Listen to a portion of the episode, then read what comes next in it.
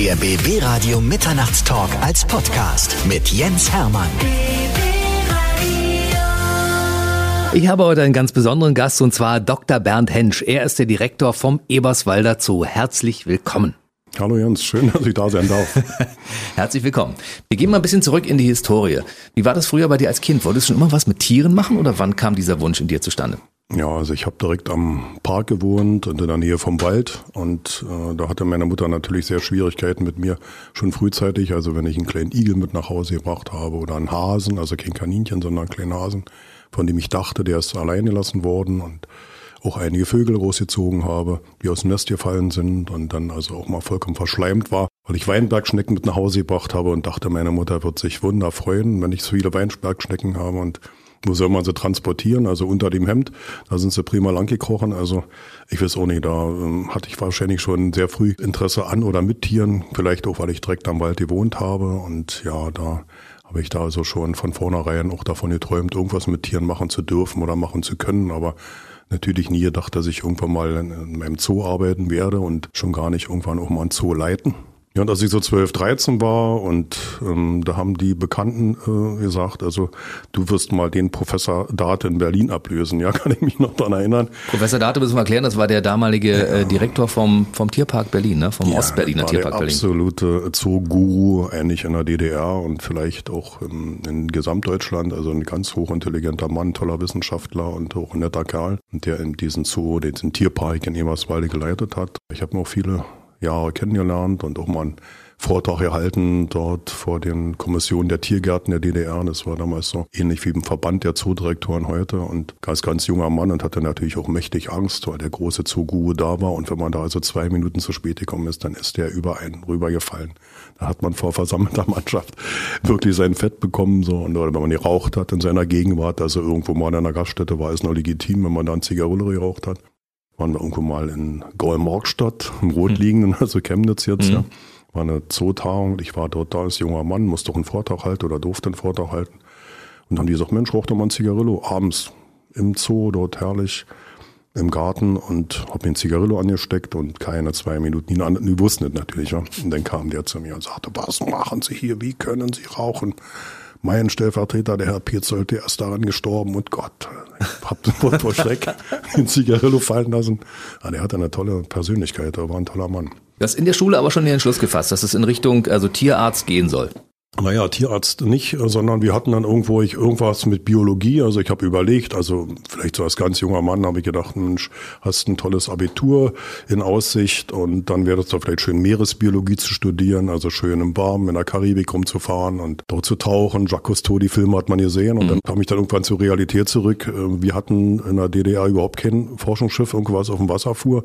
Man hätte dann irgendwo bei den Russen irgendwo mitfahren müssen auf dem Forschungsschiff als Biologe als Meeresbiologe und die sind dann nur an der Arktis und Antarktis rumgefahren, weil so verdammt kalt. kalt. und dann habe ich gedacht, gut, jetzt studierst du Biologie an der Humboldt-Uni, bewirbst dich dort und äh, schauen wir mal, was sich dann irgendwo ergibt. Ja, und dann habe ich an der Humboldt-Universität fünf Jahre studiert und später auch da nach ein paar Jahren auch einen Doktor dort gemacht und beim Professor Temburg, der war Verhaltenswissenschaftler, also eine ganz interessante Persönlichkeit. Ja, auch viele Jahre noch über emeritiert, war immer noch dort äh, in der Uni gearbeitet, also war ein toller Kerl und von dem konnte man eine Menge lernen, vor allen Dingen Herzlichkeit, Menschlichkeit und natürlich auch ein sehr hohes Fachwissen. Wie ging es dann weiter mit deiner Entwicklung in Richtung Zoodirektor, der du heute bist? Ja, also ich hab, bin also rumgelaufen und habe mich erstmal erkundigt, irgendwo nach Arbeitsstellen und bin auch in den Tierpark gegangen nach Emerswalde zum Herrn Schulz, meinem Vorgänger Günther Schulz, der war damals Direktor. Da habe ich gesagt, besteht die Möglichkeit, hier irgendwo zu arbeiten und sagte, na ja, also ich wollte immer schon jemanden nehmen, der irgendwann dann meine Nachfolge später mal antritt. Der war da 6 oder 57 Jahre alt. Und sie sind aus Eberswalde, ich kenne ihre Eltern, sind mir ganz sympathisch. Ihr Studium haben sie mit eins gemacht, das also gefällt mir sehr gut und äh, ja, also versuchen dort eine Stelle für sie zu bekommen oder zusätzlich. Ja, und dann bin ich natürlich noch alles an abgeklappert, Institut für angewandte Tierhygiene. Da hätte ich das Elektronenmikroskop übernehmen können. Herrgott, so langweilig, setz mich da nicht mhm. für so ein Mikroskop. Ja. Oder für so einen Computer. Bin ich hoch jetzt, jetzt, jetzt noch Dinosaurier da. Aber na, dann hat sich die Möglichkeit irgendwann nach einem halben Jahr gegeben und dann musste ich wieder hin und dachte, Hensch, ich habe eine Stelle für Sie. Nicht allzu viel Geld, aber war mir im Prinzip vollkommen egal. Da haben wir 580 DDR-Mark, war nicht allzu viel. Meine Freunde, die normal in der Produktion gearbeitet haben, der eine war Kraftfahrer, der im Wohnungsbaukombinat und der andere hat im Kranbau gearbeitet, die haben 1000 Mark verdiente und haben nur Vieren und Fünfen in der Schule gehabt und du hast 1,0 gestanden, hast ein Abi mit 1,0 mhm. gemacht. Aber war egal. Also ich wollte erstmal unbedingt das machen, was ich möchte. Und dann wurde ich dort äh, wissenschaftlicher Assistent, so anderthalb Jahre lang. Und nach anderthalb Jahren hat mich dann der Herr Schulz zum stellvertretenden Direktor gemacht und dann gesagt, also passen Sie auf, jetzt, ich möchte noch ein bisschen malen, bin jetzt schon ein bisschen älter, möchte mich zurücknehmen, machen Sie das alles mal hier. Ja, dann war es schon eine interessante Zeit. Bist ein junger Bengel, kommst dahin, alle, die dort arbeiten, sind alle älter, viele Frauen. Da musst du mal lernen, Herrgott, wie gehst du mit Frauen um die 20, 30 Jahre älter sind und die ein Problem untereinander haben. Und da musste man wirklich eine ganze Menge lernen, ne? aber dann auch diesen Zoo zu leiten und dann letztendlich auch die Richtung vorzugeben. Und da hat mir mein damaliger Chef, der Günther Schulz, der übrigens auch der Vater von der Dagmar Förderig ist, ja, der hat mir da wirklich äh, freie Hand gelassen und ich konnte mich also entwickeln und man konnte Kontakte und Netzwerke knüpfen, an die ich überhaupt nie gedacht hatte. Als Biologe kommst du dahin, dass du Netzwerke brauchst, um überhaupt zu funktionieren. Du bist ja nicht in der Position wie ein Sparkassenchef, der Geld gibt, wo die alle äh, irgendwo reinkommen. Ja, mein Vater war 40 Jahre Sparkassendirektor in Eberswalde und der hat oft gesagt in so einer großen Runde, wisst ihr, ihr braucht mir nicht alle in den Hintern zu kriechen, da sitzen schon hier noch drin. War immer, also das ist eine, hab ich, der hatte sich überhaupt keinen Kopf gemacht. Ja. Der mhm. war also immer der Wildschweinkeiler geradezu und Feuer. Da hatte ich auch eine Menge Respekt vor dem alten Herrn. Ja, und da habe ich gedacht, du sitzt praktisch an der anderen Seite vom Tisch. Du brauchst ja Leute, die dir helfen. Ja. Du brauchst immer Leute, die Geld geben, die versuchen irgendwo deine Ideen dort mit zu begleiten. Du kannst die Leute nicht bequatschen, sondern du musst die begeistern. Ja, du musst sie begeistern, musst authentisch sein. Und für mich immer noch als 35-Jähriger oder 30-Jähriger. Und es, die Arbeit macht immer noch Spaß. Obwohl sie nun weniger mit Tieren zu tun hat, wie in meinen ersten Jahren im Zoo oder Tierpark, sondern dass man heute wirklich auch sieht, dass man alles in den Griff behält, dass dieser Zoo weiter am Leben bleibt, dass man Geld bekommt, dass man Politiker sensibilisiert und Bürgermeister, Landrat, dass du Unternehmer hast, die im Schulterschluss mit dir stehen, nicht neben oder hinter dir, sondern die im Schulterschluss stehen. Und ja, denke mal, ist eine schöne Arbeit. Und gerade wenn man im Zoo ist und mal schlechte Laune hat, dann gehst du einfach mal durch den Park und schaust dir die Tiere an. Die Tiere kennen dich, du kennst die Tiere. Man kann einfach mal runterkommen ein bisschen und sagt, Herrgott, wer die Menschen kennt, der liebt die Tiere. Schöner Satz. Und was ich ja spannend finde, ist, dass du als Direktor eines Tierparks den Umgang mit Frauen gelernt hast. Das ist ja auch eine spannende Geschichte. Durch deinen Verhaltenswissenschaftler, vermute ich mal, der ja, dich begleitet ja, hat, ja? Klar. Also war schon manchmal total lustig, ja. Da bist du also gekommen und du hast dir wirklich einen Kopf gemacht. Zwei Frauen sitzen dir gegenüber du bist 20 Jahre jünger, die weinen fürchterlich, du denkst, Gott, was denn da passiert? Und bis du dann mitgekriegt hast, äh, dass da vielleicht einfach nur ein Besen irgendwie schief hing am Wochenende. Und ich dachte aber, das wäre die Ursache. Aber Frauen sind natürlich weit komplexer als wir. Wir sind ein bisschen trottelig als Männer, also ich mhm. nehme mich da überhaupt nicht aus. Und dann hast du erstmal mitgekriegt, dass das vielleicht zwischen den beiden Frauen schon Monate davor irgendwo Spannungen gegeben hat, die sich dann einfach entladen haben. Und dann habe ich gedacht, jetzt müsste einfach der böse Arrogante oftmals in so einem Gespräch und habe versucht, die gegen mich aufzubringen. Ja, also einfach mit denen gesprochen, die sagt, also kann, ist doch idiotisch, was sie sagen und überlegen sich doch mal. Und dass die sich eingenordet haben zu mir, geguckt haben, gesagt, na kann doch wohl nicht wahr sein. Und dann haben sie sich, ohne dass sie wollten, miteinander verbunden. Sie konnten wieder miteinander reden. naja, haben wir irgendwo diesen gordischen Knoten gelöst, durchschlagen oder rumgeschummelt, dass man dann ein paar Wochen später gesagt hat, also war doch alles nicht so schlimm. Oder ich habe einfach mal gesagt, also pass auf, ich habe jetzt die Nase voll mit Ihnen hier, diese die Quake immer, küsst euch einfach mal. Ja? dann haben die mich angeguckt haben gedacht, Gott, spinnt der jetzt total.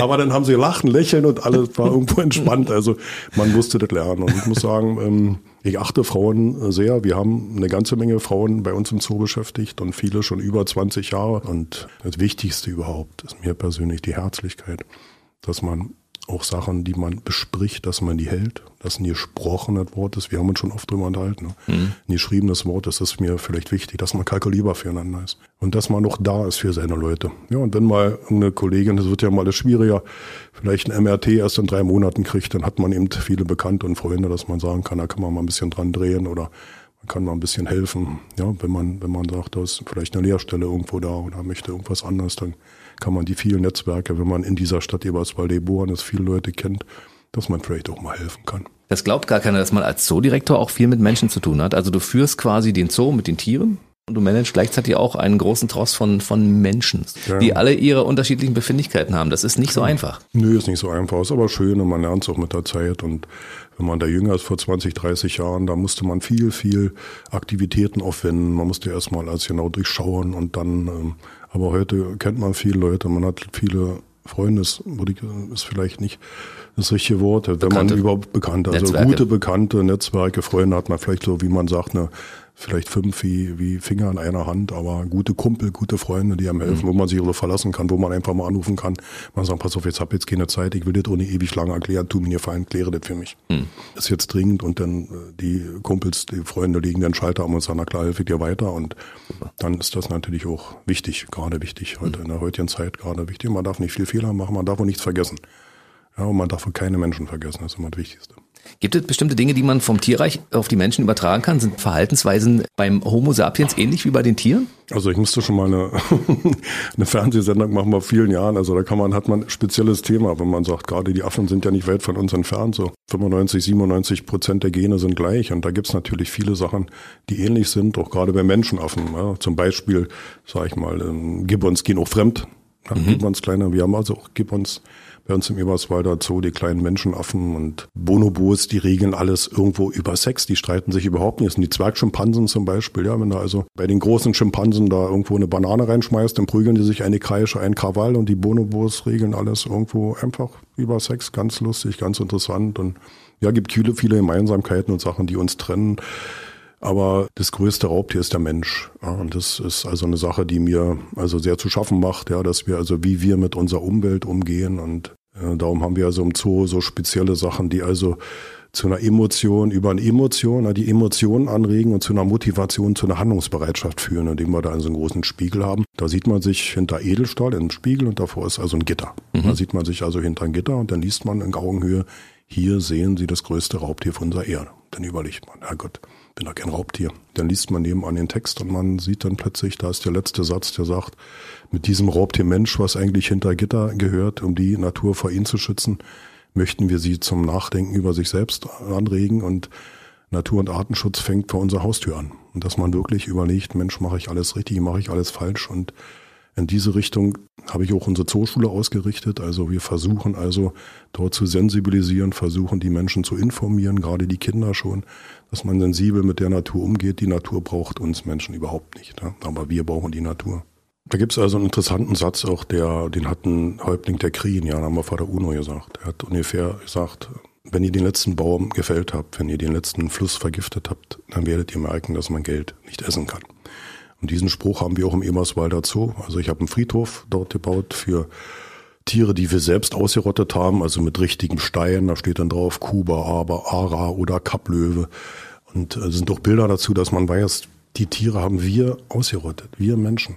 Ja, nicht, dass die ausgestorben sind aus irgendwelchen Gründen wie die Dinosaurier, sondern die haben wir ausgerottet und nicht nur so, sondern die einfach nur so ausgerottet aus Spaß. Weil wir gesagt haben, ach, wir schießen einfach die, die dort wunderschönen Papageien ab oder wenn irgendwelche Tiere in Konkurrenz zum Menschen kommen, wie bei uns zum Beispiel früher Steinadler, Bären, Wölfe, Luchse, dann wurden sie getötet. Ja, oder aus religiösen Sachen, da wurde eine Eule getötet, ein Kauz, der wurde an die Tür genagelt, dass das Böse fernhalten soll und ein paar hundert Jahre davor, Pallas Athene, ist die Tochter des Zeus, da, die wurden, da wurden Eulen hochgeschätzt, ja, da war das was, aber ein paar hundert Jahre später vollkommen verdammt. Und wir töten die Tiere und wir schädigen die Natur nachhaltig nach wie vor. Und äh, da sollte man eigentlich ganz schnell umdenken. Eigentlich gibt's eigentlich nicht, das ist ein blödes Wort. Man sollte sofort umdenken. Man muss sagen, ja gut, was machen wir denn da eigentlich? Und nicht, dass es irgendwann dazu kommt, dass der Schuss wirklich schon raus ist aus dem Gewehr und wir können nicht hinter der Kugel hinterher greifen und sie wieder reinstecken. Dass es dann irgendwann mal zu spät ist, sondern wir sollen sensibilisieren, wir müssen sensibilisieren, wir müssen das jetzt machen. Und darum versuchen wir das im Zoo mit allen Möglichkeiten zu machen, dort über Emotionen zu Motivationen kommen, dass die Leute sagen, also ich muss jetzt irgendwo handeln, wir müssen jetzt handeln. Und man auch schon von den Kindern lernt. Die Kinder werden in der Zooschule entsprechend informiert und mit dem, mit dem Tier auf dem Arm, also erklärt, nicht in der Schule, toller Unterricht, klar, aber sondern jeder, der zur Schu Zooschule kommt, hat da so immer die Möglichkeit, einen direkten Tierkontakt auch zu haben. Und da ist das besonders wichtig. Und wenn man so ein Tier auf dem Arm hat und sagt, pass mal auf, davon gibt's nicht mehr allzu viele. Da haben wir als Menschen schon sehr viele ausgerottet, weil wir die Lebensgrundlage dieser Tiere zerstört haben. Wir haben den Regenwald zerstört. Die Tiere verbrennen in ihren Bäumen oder liegen verölt irgendwo rum. Und da müssen die zu ihren Eltern gehen und sagen, warum machen wir das, Mama? Warum machen wir das, Papa? Und ich denke mal, das ist wichtig, dass man dieses Thema auffasst, weil das ist unser, unsere Zukunft. Wenn wir da nicht sofort handeln, haben wir vielleicht keine Zukunft mehr. Werden die Zoos eventuell die einzige Möglichkeit sein, um später überhaupt noch bestimmte Tierarten der Menschheit zu erhalten? Ja, im Prinzip ist das ja schon so. Es würde zum Beispiel ein Wiesent kennt jeder ja unser größtes Tier, was wir in Europa haben, neben dem Braunbären. Aber Wiesen natürlich noch viel schwerer, fast eine Tonne und der wäre schon fast ausgerottet worden. Ja, der war schon weg im Prinzip. Nach dem Ersten Weltkrieg gab es noch eine Handvoll Tiere und die wurden dann in der Schorfheide, also in der Gegend von Emerswalde dort zusammengefasst. Am Werbelinsee wurde ein Gatter gebaut, kamen aus Frankfurt, aus dem Zoo Frankfurt, aus dem Berliner Zoo, waren die letzten Tiere auf der ganzen Welt. Mhm. Ja, und die wurden dann also wieder vermehrt in einem Gehege und gingen von da aus dann wieder nach Europa, nach Bielowieża, ist ein riesengroßer Park dort in Polen, Wiesenpark oder in den in den Kaukasus und den gibt's in viele Zoos, gibt's in vielen Zoos oder den Bali-Star zum Beispiel, ein wunderschöner Star, der war ausgerottet, den gab's gar nicht mehr auf Bali. Der wurde in einigen Zoos noch erhalten, wurde dann zusammengeführt, wieder ausgewildert, natürlich immer mit wissenschaftlichen Einrichtungen oder Hawaii-Gans. Viele, viele Beispiele gibt's ja, die werden, viele Tierarten wird's durch die Zoos nicht mehr geben. Und da ist auch nie Geld dafür da. Ja, und da muss dann auch immer sehen, dass man, wenn man solche Ausbildungsprogramme, die wir als Verband deutscher Zoodirektoren oder die, wir als, wir haben uns jetzt umgenannt, die als Verband der Zoodirektoren, nicht Deutscher, nur wir haben auch Schweizer und Österreich mhm. und Ungarn dabei, Letten, dass wir sagen, wir haben eine bestimmte Verantwortung, ja, und wir müssen versuchen, dort also auch federführend zu wirken. Und äh, funktioniert das gut? Also Tiere wieder auszuwildern, die es vorher gar nicht mehr gab, verbreiten die sich in der normalen Natur jetzt wieder stärker als vorher? Also sind die Zahlen steigend? Naja, wir sehen es jetzt zum Beispiel an unserem Biber, ja, wo, wo also viele so ein gespaltenes Verhältnis mit dem Biber haben oder mit dem Wolf, ist so interessant. Die Wölfe waren vor uns da. Aber mhm. man muss natürlich sehen, man darf dann auch nicht geizig sein, man darf die Leute nicht gegen sich aufbringen. Und wenn irgendwo ein Wolf dort mal ein Schaf reißt, ist natürlich ganz logisch. Und wenn wir Wölfe haben wollen, müssen wir damit leben zum Beispiel. Dann muss man die Leute entschädigen, um nicht zu sagen, das war vielleicht ein Hund oder dass die Leute sich dann da noch ewig betteln müssen. Sowas sollte man nicht machen, sondern man sollte ein vernünftiges Wolfmanagement führen. Und ist natürlich nicht so leicht. Und ähm, gerade so in den Tropen, wir also auch Ausbildungsprogramme mitbezahlen vom Verband. Und äh, da nutzt man aber dann Universitäten und Studenten, die also mit auswildern. Man überlegt das vorher, wie man muss man das machen. Und dann baut dort direkt in die Naturauswilderungsstationen, dass die Tiere dort Zeit haben, auch alles zu sehen, alles kennenzulernen. Und irgendwann öffnet man dann die Türen und sieht, wie sie so wieder so zurechtkommen. Man muss sie dann auch beschützen eine gewisse Zeit, ja. In Obhut bleiben und günstig ist auch dass man diese Gelände dort erwirbt, wenn man irgendwo die Tiere dort freilässt, um also einfach zu garantieren, dass sie eben nicht getötet werden oder gewildert werden. Und was ganz wichtig ist, das Wichtigste überhaupt, wenn man sowas macht, muss man die Leute dort mit ins Boot holen, die dort wohnen. Nicht mal sagen, die Leute in Afrika, die Leute in Südamerika, die müssen mit profitieren vom Naturschutz, vom Umweltschutz, dass sie mit verdienen können, dass sie merken, okay, das nutzt uns auch, wir können auch dort mitleben, wenn wir dort seltene Tiere haben, die wir dann vielleicht Besuchern zeigen können und so. Das ist ganz wichtig. Ohne die Menschen, ohne uns kann man keinen Naturschutz betreiben. Ich habe mir das in Afrika angeschaut. Also es gibt ja da Naturschutzgebiete, wo äh, Tiere speziell gehalten werden, in, in riesengroßen Arealen unter ähm, normalen Wildbedingungen. Und es gibt aber immer wieder Wilderer, die dort zum Beispiel ein Nashorn töten, nur um das Horn zu stehlen, weil es sich gut verkaufen lässt. Und andersrum, wenn man sich in die Leute hineinversetzt, die nichts zu essen haben, die sagen, ich brauche das, um meine Familie überleben zu lassen. Da sind wir wieder bei dem Punkt, den du gerade ansprachst.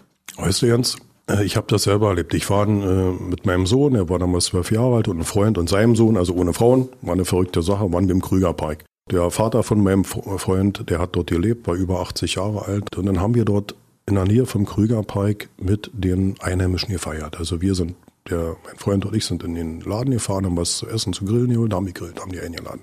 Also nicht, man lernt es nicht irgendwo über Tourismusagenturen kennen, sondern wir sitzen mit den Leuten, mit den Einheimischen dort am Lagerfeuer und unterhalten uns, haben dort Essen und Speisen, Getränke ausgegeben und wir kommen uns nahe. Und dann habe ich mit denen gesprochen, habe gesagt, warum wildert ihr? Das verstehst du nicht. Wir leben jetzt. Ich sage, denkt an eure Kinder, denkt an eure Enkel. Nein, äh, Bernd, wir leben jetzt und weil wir jetzt leben, wir möchten auch leben. Du weißt vielleicht nicht, worüber du redest. Wir haben auch einen Fernsehen. Wir wissen, wie gut es euch in Europa geht. Wir leben hier nicht so gut. Wir haben viele Kinder. Wir haben große Probleme, Kriminalitätsprobleme. Und wir schmuggeln Edelsteine, wir klauen Diamanten und wir versuchen noch ab und zu in den Krügerpark zu kommen. Und wir wissen das zum Beispiel, das ist angesprochen, Nashorn, Horn sehr teuer ist. Ich sage aber, wenn ihr die wenigen Tiere dort tötet, dann wird es bald gar keine mehr geben. Und dann ist auch nichts mehr da für ihre Enkel und Kinder. Aber ja, aber die sagt, wir leben jetzt. Und weil wir jetzt leben, möchten wir jetzt noch gut leben.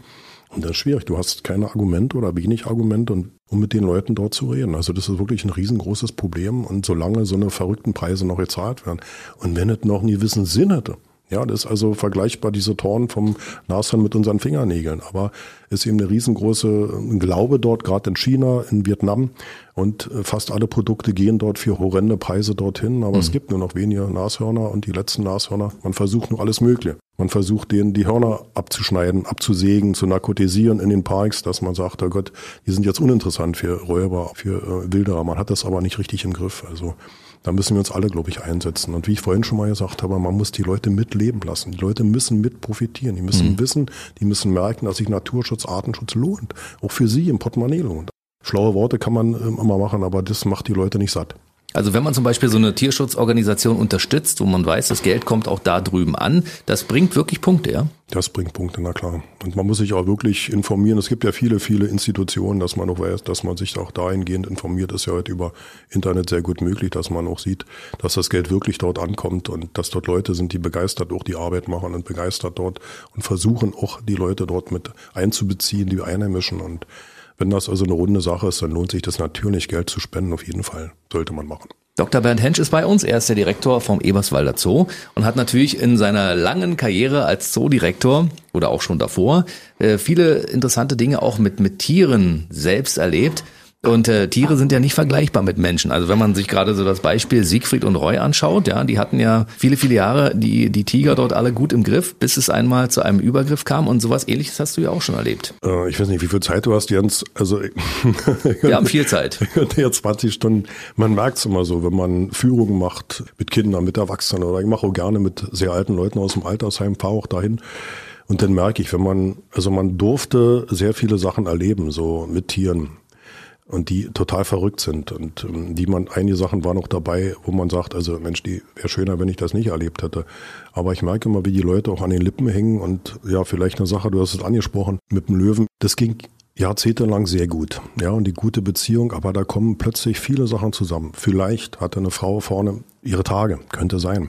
Vielleicht kam dazu eine ungünstige Beleuchtung, vielleicht dazu irgendwas weggeflogen oder vielleicht kamen irgendwelche Räusche dazu. Da kamen also viele Sachen ungünstigerweise zusammen, sodass mhm. dann plötzlich dieses Tier dort also sich vollkommen anders verhalten hat und den in den Kopf gebissen hat, versucht ihn wegzuschleifen. Man kann Jahre, Jahrzehnte lang mit dem Tier prima umgehen. Ich erzähle gleich was von mir mit dem Löwen und äh, plötzlich merkt man, das ist ein Raubtier. Man darf nicht immer sagen, nur weil man, weil das zehnmal gut ging und man kann ihn streicheln, alles prima.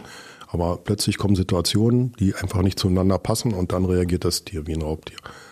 Ja, ich war also, hatte eine Löwin. Meine Löwin hieß Zwecke. Die Löwin war erwachsen und ich bin also immer reingegangen zu der Löwin. Man darf das natürlich nicht machen. Also, liebe Zootierpfleger, liebe junge Direktoren, liebe Assistenten, geht nicht zu Löwentigern rein. Ich habe es mal gemacht. Also wir hatten damals noch keine Nachtwächter am Emerswalder Zoo und habe den Kollegen natürlich, den Tierpflegern verboten, natürlich zu den Tieren reinzugehen. Mhm. Aber dann waren alle mal weg. Abends Nachtwächter war nicht da, alle waren zu Hause. Dann habe ich gedacht, gut, jetzt besuchst du deine alte Löwen mal wieder und war fast täglich bei der noch im Gehege drin, habe eine Leine mit ihr genommen, bin mit der ein bisschen rumgelaufen, habe aber auch gelernt, wenn die zu mir, die hat sich gefreut, wenn ich reingekommen bin. Dann musste ich mich aber immer mit dem Rücken irgendwo hinstellen, weil dann sprang die mal vor Freude ran, aber weil die natürlich riesengroß ist, waren die Pranken auf meiner Brust und der Kopf war ungefähr einen halben Meter über meinem Kopf. Ja, also wenn ich da hingefallen wäre, verlierst du sofort deine Rangposition und dann mhm. hängst du an dir dran, hat sie schon mal gemacht, als sie ganz klein war. Ja, da bin ich also mal drei Wochen in Hittensee gewesen und hatte drei Wochen den Kontakt nicht mehr zu meiner Löwen. War also nicht da. Mhm. Und nach den drei Wochen habe ich mich natürlich für meine Löwen gefreut, habe den Löwenmann, den Antek abgesperrt. Der war mal wütend, wenn der mich schon gesehen hat. Von 100 Meter entfernt. Der wusste, seine Lieblingsdame ja. liebt mich. Dann hat er sich quergestellt.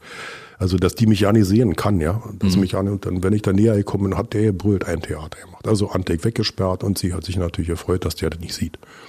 Dann bin ich rein mit meiner Leine wieder, rein zu ihr, zur Löwen, die Tür hinter mir zugemacht und dann haben wir Kontakt, haben wir knuddelt und plötzlich hat meine Persönlichkeit gelitten. Da waren die drei Wochen, die drei Wochen hat der Kontakt gefehlt, der tägliche. Und plötzlich habe ich gemerkt, ich habe selber gemerkt, ich wäre unsicher. Und mit meiner Unsicherheit konnte die Löwe nichts anfangen. Plötzlich guckt die mich an, ja, und die spielt grober, hat sie noch nie gemacht beißt mir übers Handgelenk und dann ist die Schnauze so 15 Zentimeter davor. Also wenn mhm. sie einmal zubeißt und versucht so ein bisschen zu kratzen. Die Krallen sind bis fünf Zentimeter lang. Mhm. Ja, aber immer noch moderat, aber die, und ich wurde unsicher. Denke, Gott, wie kommst du jetzt raus? Und da hast du dann auch haben wir Männer, denke ich mal. Unser, da ist irgendwas noch drin in den Genen. Du kannst jetzt nie schreien, Hilfe, hilf mir. Du, hast, du musst jetzt überlegen, wenn du dir jetzt nichts überlegst, dann geht das ganze Ding ganz traurig aus. Also du bist gezwungen, irgendwas zu machen und da habe ich Gott sei Dank meine Leine dabei gehabt und habe mich selbst ein bisschen belogen und habe versucht, meine Sicherheit wieder zu erlangen. Habe die Leine genommen, so das Armband, also das Halsband, habe ihr das um den Hals gemacht und habe sie am Kopf und komm, wir krault, nu komm mal jetzt her, meine Kleine, und jetzt gehen wir nochmal spazieren. Und hat sie sofort umgeschaltet. Aha, jetzt kriege ich mein Halsband um, jetzt okay. gehen wir draußen durch den Zoo spazieren, wie wir das früher gemacht haben. Und sofort war die entspannt, war die locker und ich bin raus mit ihr gemeinsam, also aus der Tür schlüpft, dann habe ich sie reingedrückt wieder, habe die Leine durchgezogen, die Tür zugemacht und bin nie wieder zu ihr reingegangen. Also da habe ich mich selbst total überschätzt, mhm. weil ich gedacht, deine Persönlichkeit reicht dafür aus, aber die drei Wochen, wo der Kontakt vollkommen weg war, ich habe sie drei Wochen nie gesehen, die hat mich doch unsicher gemacht. Dann habe ich gedacht, jetzt hättest du beinahe einen Fehler gemacht, jetzt wärst du da nicht mehr rausgekommen. Das Tier merkt sowas sofort, wenn man unsicher wird sofort. und hätte auf jeden Fall die Rolle übernommen des Stärkeren und sie hätte dich dann gebissen oder gekratzt oder Jens, die leben so in ähnlich, also nicht ganz so in so einen Rudeln wie das Wölfe tun, also Hunde, mhm. wenn man, du kennst das, wenn, ein, wenn ein Hund hast, du bist beim Hund sicher, warum auch immer, vielleicht verwechselst du einen Hund. Du mhm. kennst einen Hund, der ist zahm zutraulich, plötzlich kommt jemand, das ist der gleiche, sieht genauso aus, du gehst auf den zu, ist ein Beißer, du sagst, hey, mein Kleiner, was ist denn los? Der wird dir überhaupt nichts tun. Du hast die Sicherheit, hast die Persönlichkeit. Und wenn du die schaffst, rüberzubringen, authentisch auch zu bleiben, mhm. ja, dann wird dir kein Hund was tun. Ja, aber wenn die Persönlichkeit langsam schwindet, so wie bei mir, dass ich gedacht habe, ach Gott, was hast du jetzt gemacht? Wie kommst du nie wieder raus? Also man darf zwei Sachen im Leben nicht machen. Denke auch beim Umgang von Menschen. Mhm. Man darf sich selbst nicht überschätzen und man darf andere nicht unterschätzen. Und gerade bei Raubtieren spielt das eine große Rolle. Wenn du da einen Löwen hast, einen erwachsenen Löwen, dann sollte man nicht zu dem Löwen reingehen. Ja, und schon gar nicht, wenn man drei Wochen schon nicht mehr da war, sondern den Kontakt nicht hatte. Und also man sollte sich da sicher, man sollte immer daran denken, es sind halt Raubtiere, das sind sehr gefährliche Raubtiere. Die sind nicht böse oder aggressiv, sondern die gehen halt ihren angeborenen Verhaltensweisen nach und die sind eben anders als unsere. Ja, und wir sind nur das böse Raubtier. Wir töten, weil wir es nicht müssen. Ja, einfach so aus Spaß und das machen Raubtiere nicht. Bernd, ich weiß, es gibt noch weitere spannende Geschichten, auch noch mit Löwen, wenn mich nicht alles täuscht. Hast du noch ein paar? Also Löwe. Also ich hatte eine Löwin, hm, die habe ich mal aus Hoyerswerda geholt und war damals noch relativ klein, also vielleicht so groß wie so ein Schäferhund. Und dann hat sich eine Freundschaft zwischen mir und der Löwin entwickelt. Mhm. Und dann war die schon fast ausgewachsen, also eine richtig große Löwin. Und dann kam mein Chef zu mir und sagte damals, Mensch, äh, Ernst, können Sie nicht noch mit der Löwin, wir haben einen Fernsehtermin, Telelotto, ja, war eine tolle Fernsehsendung damals in der DDR. Können Sie da noch mal hinfahren mit der Löwen? Ist dann eine besonders schöne Sache. Ich sage, Mensch, Herr Schulz, die Löwen ist aber fast ausgewachsen, die ist groß. Ach, sagt er, Mensch, tun Sie mir doch den Gefallen. Mensch, das ist eine tolle Werbung für uns und Sie kommen dann mit der Löwen so gut klar und alles prima. Und ich habe schon Bescheid gesagt, dass Sie dorthin kommen. Dachte ich, okay, gut, jetzt äh, hat er zugesagt, aber ich habe gesagt, ich möchte gerne mal trainieren mit der Löwen. Ich möchte dann mal mhm. durch den Park gehen, möglichst zu einer Zeit, wenn keine Leute da sind. Ja, sagt er, Sie haben alle Freiheit, machen Sie es. Also habe ich mir so einen Tag wie heute, bisschen regnerisch ausgesucht und bin, bevor der Park äh, geöffnet wird, so um halb neun mit der Löwen spazieren gegangen. Und dann ist der Park, wurde um neun machen wir unseren Park auf, schon vor 30 Jahren, heute auch noch, eingetretener Weg. Die Leute wissen, um neun ist mal der Zoo Eberswalde auf, ganzes Jahr. Ja, und dann äh, bin ich mit der Löwen langgelaufen, hatte so eine Lederleine, speziell hergestellt, ganz hartes Leder, Stahl dazwischen, also dass die auch hält. Und die Löwen hatte ich auch unter Kontrolle. Mhm. Und bin ja durch den Zoo gelaufen und da kam mir ein Ehepaar entgegen, Eberswalder Bürger, wunderschöne, tolle Frau und ein entsprechender Mann dazu mit einer tollen Lederjacke. Mhm. Ja, nachher sah die Lederjacke nicht mehr so toll aus. Und der war so ein Fotofreak und hatte einen tollen Fotoapparat und immer fotografieren und hin und her. Und da waren die einzigen Gäste, Gott sei Dank. Dann kamen die mir entgegen, ich mit meiner Löwen, große Löwen an der Leine, war natürlich für den was. Ich sage, bleiben Sie bitte mal stehen. Hab ihnen das erklärt, ich möchte nochmal üben, mussten in zwei Tagen mit der Löwen zum Fernsehen fahren. Also kein Problem, müssen keine Angst haben, aber lassen Sie mich hier langlaufen, gehen Sie ein Stück abseits in den Seitenweg rein. Und da sagt er, kein Problem, ich natürlich gerne und schön für mich, diese mal zu fotografieren, alles gut. Und dann bin ich eine halbe Stunde durch den Park gelaufen und dann kam sie mir wieder entgegen. Der rief schon von weitem, Hand hoch, ich soll, ich komme nicht näher und bleibe da stehen. Doch, dick fein, ist ja ein toller Kerl, gebe an dem vorbei, an beiden. Und dann drehe ich mich nach um, gehe in die andere Richtung, er geht in die andere Richtung, vielleicht so 50 Meter weg und dachte, gut, jetzt kannst du meiner Löwen ja wieder ein bisschen mehr Leine geben, kannst ihm wieder ein bisschen laufen, mal ein bisschen schnuffeln links und rechts. Auf einmal merke ich, die läuft neben mir wie ein Hund. Ohren hoch, also bei Fuß. Und da hatte der sich von hinten angeschlichen und wo hatte sich gedacht, er erschreckt jetzt die Löwen oder irgendwann sieht die Löwen, hört die mich und dann dreht die sich um und ich kann ein wunderschönes Bild von der machen. Aber der hat die Schnelligkeit einer Löwin unterschätzt. Die hat natürlich gehört, ich nicht, mit ihren feinen Sinn, halt. Jetzt kommt der von hinten angetrappelt. Die hat einfach gewartet, jetzt meine Leine ist zehn Meter lang, die kannte die, jetzt ist er auf neun Meter ran. Und ich habe das überhaupt nicht mitgekriegt. Auf einmal drehte sich die Löwin drin, rannte zu dem hin, stand oben auf seiner Jacke, hielt die Jacke fest und wusste in dem, wie dem Lied, ja. Ich will ja nur spielen, haha, ich tu doch nichts, hoho. So dachte die Löwin. Ja, die hat dem überhaupt nichts getan. Die hat einfach nur die Lederjacke festgehalten und der hat geschrien, geheult, gequakt und hat sich versucht zu befreien. Gott sei Dank, der hatte keinen Kratzer, die wollte einfach bloß spielen, hat die Jacke festgehalten und der in seiner Angst und Not hat geschrien, wie ein Baby hat der sich benommen und dann kam das Mädel angerannt. Ich hab die Löwen sofort runtergerissen. Das war eine Sache, weiß ich nicht. Vielleicht waren zwei, drei Sekunden, dann war die wieder, aber der, die Jacke war hin und die hat ihren Freund richtig angenommen, hat gesagt, du bist ein Idiot. Er hat dir das doch mehrmals gesagt, halte Abstand. Mhm. Und du kommst dort rein und willst dich wichtig machen, ein tolles Foto machen, du bist so ein Idiot. Aber der war ja nicht ansprechbar. Also ich denke mal, der wird nie wieder irgendwo in seinem Leben einem Löwen zu nahe gekommen sein und nachher ist er auch zu mir gekommen, ein paar Tage später, hat sich entschuldigt, hat gesagt, ich habe das verdient. Ich, sie haben mich mehrmals darauf hingewiesen, ein bisschen Abstand zu halten und ich wollte halt doch das absolut tolle Foto machen. Ja, also da haben alle einen Schreck bekommen. Die Löwin hatte ihre Freude, ja, die hat gespielt. aber wir drei hatten wirklich ganz schön Schock. Der ist uns da richtig in die Glieder gefahren. Und danach habe ich gesagt, okay, dann fährst du zum Fernsehen. Und da war die nächste lustige Begebenheit. Wenn ihr früher solche Fernsehauftritte gemacht habt mit dem richtigen Löwen, hatte da jemand eventuell einen Betäubungspfeil oder sowas in der Nähe oder habt ihr das einfach so gemacht und gehofft, dass nichts passiert? Ach, ich hatte einen 58er Oberarm, wisst ihr, da war richtig. Da das reicht natürlich aus, um so einen Löwen zu bändigen.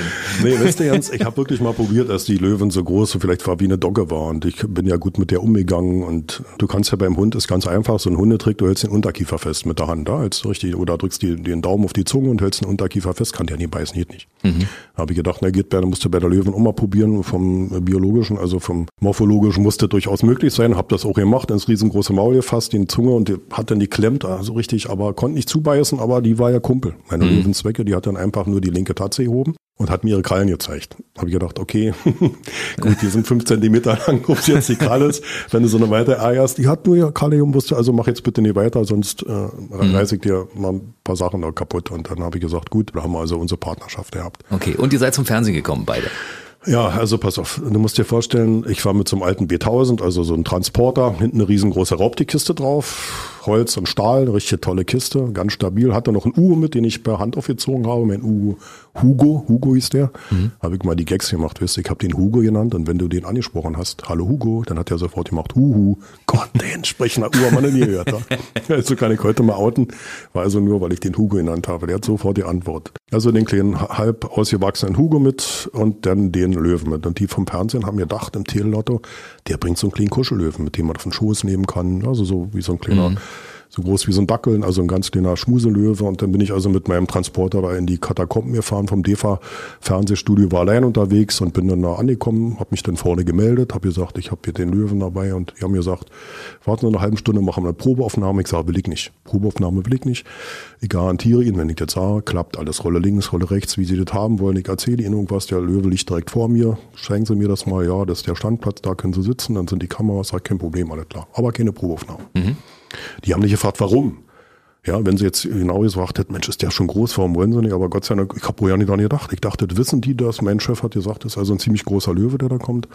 Ja, dann war ich erstmal da mit dem Uhu, also Uhu auf der Schulter und Hugo war eine tolle Sache und dann sagten, dann habe ich den auf das Ziehungsgerät gesetzt, dann lief die Kugel runter. Uhu und ich, wir hatten unsere Freude, weil der war ja stressfrei. Meine Mama hatte den nicht angenommen und ich musste dann oder haben gerne zu Hause aufgezogen. Mhm. Und dann sagen sie, jetzt sind sie dran, jetzt müssen sie mit dem Löwen kommen. Ernst, du kannst dir nicht vorstellen, was da los war die rannten weg. Also ähm, ich war total überrascht. Alle flitzten in irgendwelche Richtungen, aber ganz schnell einer sauste eine Leiter hoch und die anderen waren verschwunden. Also ich wusste ja nicht, in welchen Löchern, wo die überall verschwunden waren so schnell. Und dann habe ich da gesessen war mächtig heiß, so die Lampen sind ja in so einem Studio sehr heiß und ich saß da wie ein Idiot und dann sagten die dann von einer Matz, also Matz ist so die mhm. übergeordnete Leitung hinter so einem Panzerfenster, die gucken also rein in und die sagten, ey, wir müssen jetzt drehen, äh, kommt doch mal nein. Und haben die gesagt, nö, so viel Geld verdienen wir hier nicht. Und das machen wir, das ist jetzt ein großer Löwe, wir kommen da hier nicht wieder raus. Und dann haben die aber gemerkt, ich war dann ganz ruhig, die Löwen vor mir streichelt, habe gesagt, ey, ihr könnt alle wieder rauskommen ich weiß gar nicht, wo die sich überall versteckt hatten. Also so viel Verstecke waren ja nicht gar nicht. Und dann kamen die alle wieder langsam raus und haben gemerkt, also der Löwe macht jetzt überhaupt nichts. Und dann haben wir da eine wunderschöne Fernsehsendung gemacht und ich kann mich noch erinnern. Und als ich mit dem Löwen fertig war, haben die dann gesagt, kann der Hugo schon fliegen? Der war so flügge. Und bei mir ist er noch nie geflogen, aber dann, ich sage, ich glaube nicht. Und als ich gesagt habe, ich glaube nicht, dann ist der sofort oben in die Lautsprecher dort geflogen, hat dann noch schön für Action gesorgt. Also war wirklich eine schöne Sache, gut gegangen. Das ist gut, Bernd, dass das damals so glimpflich abgegangen ist. Aber ich habe eine Frage zwischendurch. Wie ist das eigentlich? Hast du vor den Tieren Respekt oder, oder Angst oder gar nichts von beiden? Oh, Jens, ich habe vor den Tieren Angst vielleicht nicht, ähm, aber ich habe Respekt davor. Und wenn man die Verhaltensweisen kennt der Tiere, dann ähm, muss man, glaube ich, auch keine Angst haben. Dann weiß man einfach nur, dass man sich Tieren fernhalten muss, denen, dass man keinen direkten Kontakt haben muss. Oder man merkt es manchmal, ey, da kann ich Kontakt haben. Also eine Sache war mal eine ganz interessante Sache. Wir waren, hatten, heute haben wir ja den Tierpark Großteil gepflastert, dass man also mit dem Kinderwagen oder mit Rollstuhlfahrer, dass die da vernünftig langkommen, nicht einsacken in den Wald, in den Waldboden und damals jedenfalls noch nicht. Und äh, ich rege mich immer über Leute auf, die einfach über die Balustraden klettern oder irgendwas abreißen und also bin ich früh durch den Tierpark gegangen und plötzlich sehe ich eine Familie, die sind über den, die kleine Balustrade geklettert und stehen hinter so einer riesengroßen Buche. Ich sage, Mensch, ich müsst ihr nicht machen. Da guckte der Vater mich an und sagte, ah, wissen Sie, wir sind ja hier auf dem Weg gelaufen und wir sind doch hier noch nicht zu den Leuten, die jetzt irgendwo rüberklettern. Aber hier kam eben so ein riesengroßes, riesengroßes Tier vorbeigelaufen, mitten auf dem Besucherweg. So ein riesengroßes Rind mit äh, Hörnern und ein, der hat bestimmt eine Tonne gewogen. Ich sag, na ja, der läuft hier ab und zu mal lang, hab geguckt.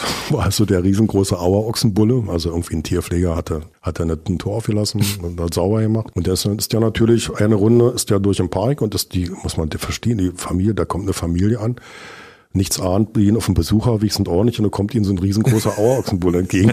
Da weichen die natürlich aus, klettern die Balustrade ja. und stellen sich in seine Buche. Und der ist ja nicht der Killer, der ist einfach vorbeimarschiert, war ein großes Hausrind. Wir haben die übrigens ausgerottet, die gibt's nicht mehr. Wir versuchen die zurückzuzüchten, das ist so traurig. Weil von diesem Auerochsen stammen alle Hausrinder ab, alles. Und wir haben unsere Nachkreuzung, also unsere Nachzüchtung beteiligt, dass man wirklich versucht, den wieder irgendwo, man weiß, wie die mal ausgesehen haben und mhm. ja, und dann, also der lief da vorbei und dann habe ich auch gesehen, hingeguckt zum Auerochsengehege, der war schon wieder drin, also hat eine kleine Runde durch den Zoo gemacht, hat wieder natürlich Wind von seinen tollen Weibchen bekommen, also hat die gerochen und ich habe den Leuten also nicht gesagt, voll Schreck auch ja nicht, ähm, dass der also jetzt einfach mal äh, rausgelaufen ist und mal sich alles angucken wollte. Und habe gesagt, haben sie richtig gehandelt, gut sind drüber und der läuft ja ab und zu mal durch den Park. Wäre der gefährlich gewesen? Also dieser Ohrochse wäre nicht gefährlich gewesen, weil das eine Rückzüchtung ist. Ja, also war zwar, der war nicht kastriert, war ein richtiger Stier, aber war ein ganz ruhiger Bürger. Wir sind also reingegangen zu dem. Zu den Wiesenten gehen wir übrigens nicht rein. Ja, Wiesente sperren wir ab. Ja, und dann machen wir sauber, also wir sperren sie rein, füttern sie in die Häuser und dann machen wir die Tür zu, dann gehen wir raus und machen dort sauber und Pflegearbeiten und dann, wenn wir fertig sind, wieder. Aber beim Auwachsen, der war nicht so schlimm. Aber da fällt mir gleich noch eine andere Sache ein, die war richtig feurig, und zwar Yaks. Yaks sind auch Rinder, tibetanische Rinder, aber auch mhm. eine Haustierform. Aber wir hatten eine, die ist Krummhorn. Die hatte ein so ein krummes Horn, also ein normales Horn und ein so ein bisschen krumm, darum hieß die Krummhorn. Und mhm. ich bin rum durch den Zoo gegangen, waren noch, die Leute waren noch nicht drin. Der Zaun war 1,60 hoch, Metallstabzaun. Und ich bin in der Schule, bin gut gelaufen, gut weit gesprungen, aber irgendwie Hochsprung, ich bin nur 1,45 gesprungen hoch. Aber ich habe gelernt, ein paar Jahre nach dem Schulsport auch 1,60 hochzuspringen. Folgendes ist passiert. Krummhorn hat die erste Kalb bekommen. Erstes Kalb sind die sowieso immer ganz besonders aufmerksam. Und das Kalb lag noch in der Hülle, also war noch die Hülle drum. Und habe ich gedacht, oh, musste mal rüberklettern, habe mir so einen Knüppel genommen, war ja damals noch alles so Wald, von Eichenknüppel, bin über den Zaun geklettert, rüber geklettert, bin reingesprungen ins Gehege und habe geguckt, ist mit dem Jungtier alles in Ordnung, ist diese Hülle noch rum, dann habe ich gesehen, die ist aufgerissen, die Mutter leckt, alles in Ordnung, aber ich war nicht sicher. Manchmal reißt die nicht und dann stirbt das Junge, wenn man da nicht schnell die Mutter absperrt und das aufreißt. Mhm. Alles war in Ordnung, alles prima. Also ich kletter dann wieder über den Zaun zurück, bin also wieder auf den Besucherweg, schmeiß, schmeiß meinen Eichenknüppel weg, den ich da gefunden habe, zu meiner Sicherheit. Gehe weiter, auf einmal steht das Jungtier auf und ich sehe, das hinkt. Denke, Mensch, muss da nochmal rüber, muss da nochmal gucken, wie es dem Jungtier geht, nicht, dass da irgendeine Fraktur ist. Also nochmal rüber, ihr klettert übers Gehege, über den Zaun, weil beim ersten Mal ging es ja gut. Eichenknüppel war weg, ich hatte keine Verteidigung mehr. Bin rangelaufen, so vielleicht bis so 50 Meter und dann äh, wollte die Mutter ihr Jungtier verteidigen. Dann hat die das Jungtier weggeschubst Ganz schnell ging das. Hat sich zu mir eingenordet, hat zweimal gekratzt, Hörner runtergenommen und voll drauf zu. Die Tierpflegerin steht da mit ihrer Schubkarre, hat ihre äh, Schippe hochgehalten und schreit, weil die einen Schock hat, weil dieses Tier mich jetzt angreift. Ja. Und dann ähm, hast du so Sachen, die sind noch da, bei uns Männern vielleicht irgendwo Yacht und Jäger und Sammler, also wir waren Jäger. Also da, da kannst du nicht, da kann dir keiner mehr helfen. Das Vieh, das Tier, dieser tolle Jack, Krummhorn galoppiert voll auf mich zu. Und manchmal ist es so, da brechen die vorher ab. Da wollen sie so eine Show machen. Aber da mhm. war in ihren Augen nicht zu sehen, dass die abbrechen wird. Die wollte einfach nur Jungtier verteidigen. Und ich stand mitten im Gehege. Und ich habe gemerkt, du brauchst nicht wegzurennen. Du schaffst es nicht bis zum Zaun. Es ist zu weit. Und bis du dann hochkletterst, dann rammst du dir die Hörner in den Rücken und dann bist du erledigt, bist du tot. Hast keine Chance. Die will ihr Jungtier verteidigen. Mhm.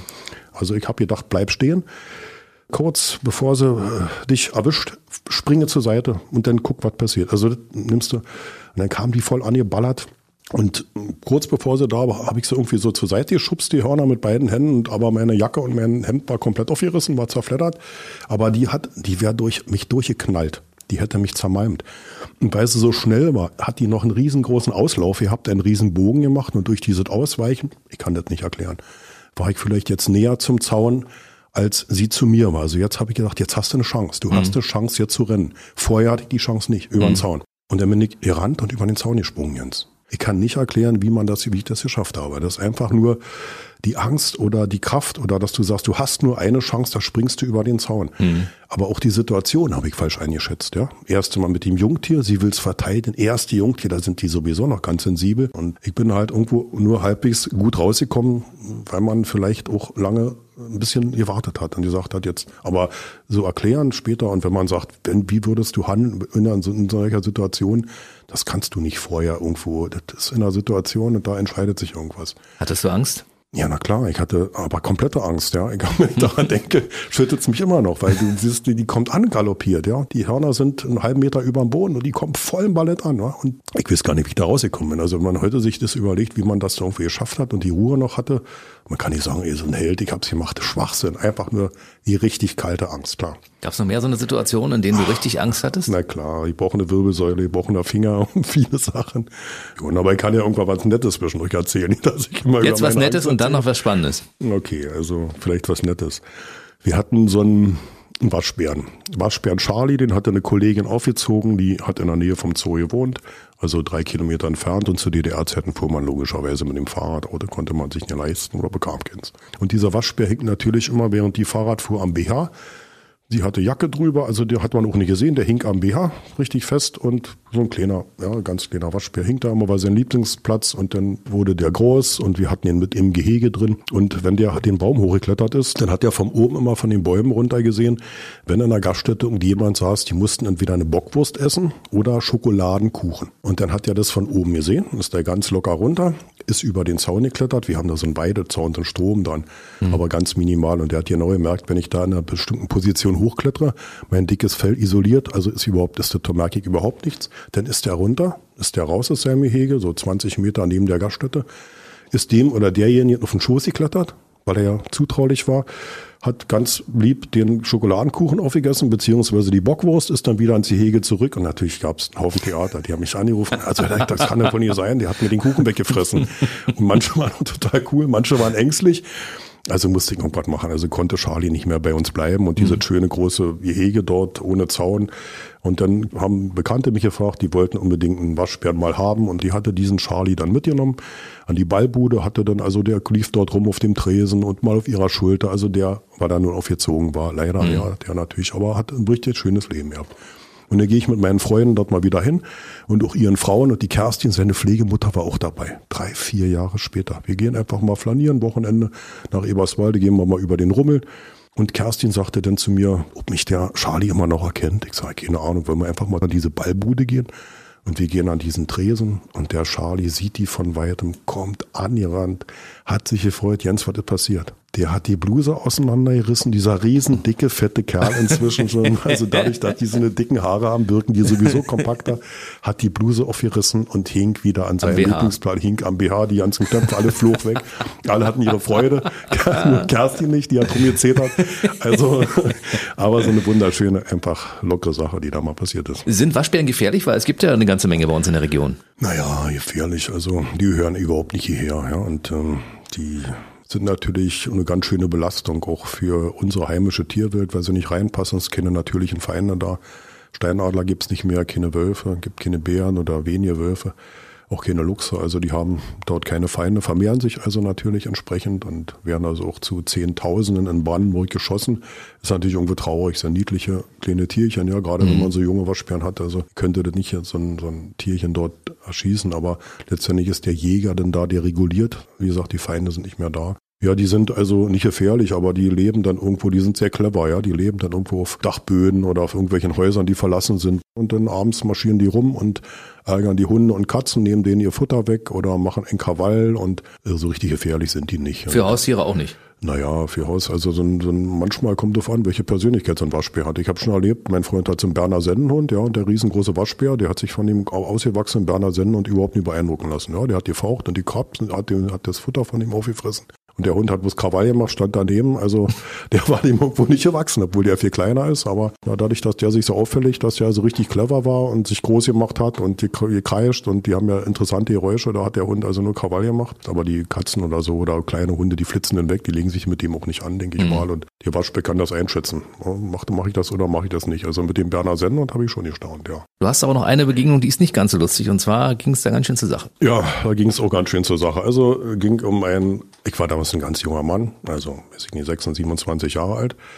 Mir war es, weil dazu war gerade stellvertretender Direktor und habe viele Sachen auch selber mitgemacht. Damals hatten wir keine Narkosen und wir machen das heute auch noch nicht. Also wenn wir einen Tiger, eine Löwen oder so umsetzen, einen anderen Pike, wir machen das lieber mit Zeit, füttern den langsam rein in so eine Kiste, nicht umschießen, wenn es nicht unbedingt sein muss, mit mhm. Narkosepfeil oder sowas. Also hatte ein alter Tierpfleger, ein alter, der war damals 20 Jahre älter, hatte also eine entsprechende Berufserfahrung und wir wollten Yaks, also solche tibetanischen Rinder von einem Gehege, wo wir da gebaut haben, in ein anderes bringen, so vielleicht 300 Meter entfernt. Da hat er gesagt, Mensch, wir machen das so, wir machen eine Lederkappe, bauen wir. Und dann setzen wir diesem Jack diese Lederkappe über die Augen, dann kann der Jack nicht sehen. Und dann haben wir die Möglichkeit, dem Hörner am links und rechts Stricke am Horn festzumachen. Und dann sind eben links zwei Männer, rechts zwei Männer oder drei. Und wenn die die Sticker einfach gespannt halten, kann nur nichts passieren, weil das Tier ist unsicher, das Tier sieht nichts. Habe ich gesagt, gut, bin dabei. Und dann haben wir also da dem die Ledermaske rüber gefummelt und dann die, die Leinen dran befestigt. Und dann waren wir also so weit, die hat wirklich nichts mehr gesehen, ging die ersten 20 Meter prima. Ja, und die ersten 50 Meter vielleicht auch noch und dann links drei Männer dran. Ja, und ich habe gesagt, pass auf Männer, haltet einfach die Seile, wir müssen sie straff halten. Wir tun dem Tier nicht weh und wir führen sie damit und die sieht nichts. Ja, einfach nur Männer, Männer sein, also haltet, seid Kerle. Ja, wow, Chef, alles klar. ja. Und dann hat die so rumgewackelt, links und rechts mit ihrem komischen Ledershorts. Jedenfalls hat sie den verrutschte, dieser Ledershort. Also den sie da vor den Augen hatte, dieser komische Vorhang. Und dann konnte sie mit einem Auge sehen. Dann hat sie also gesehen, aha, hier geht's lang links drei Feinde, rechts drei Feinde. Und dann hat sie sich zur einen Seite hin orientiert und wir hatten damals so eine Balustraden, also so eine Besucherabweiser, die waren so aus Stahl. So ein richtiges U-Profil, also man konnte als Mann drauf stehen und wippen, da hat das nicht, nicht, dass das irgendwie mhm. sich durchgebogen hatte oder so. Also eine Dinge hatten wir links und rechts. Jedenfalls lorde die sich ein und auch der Tierpfleger, der alles konnte und alles wusste, der schon ein bisschen älter war, als die zu dem geguckt hat, ist der sofort losgerannt. Und die anderen auf der anderen Seite, weil der Alte nur gerannt ist, sind die alle mitgerannt. Ich denke, der gute Chef muss Vorbild sein, kannst natürlich das Vieh nie loslassen.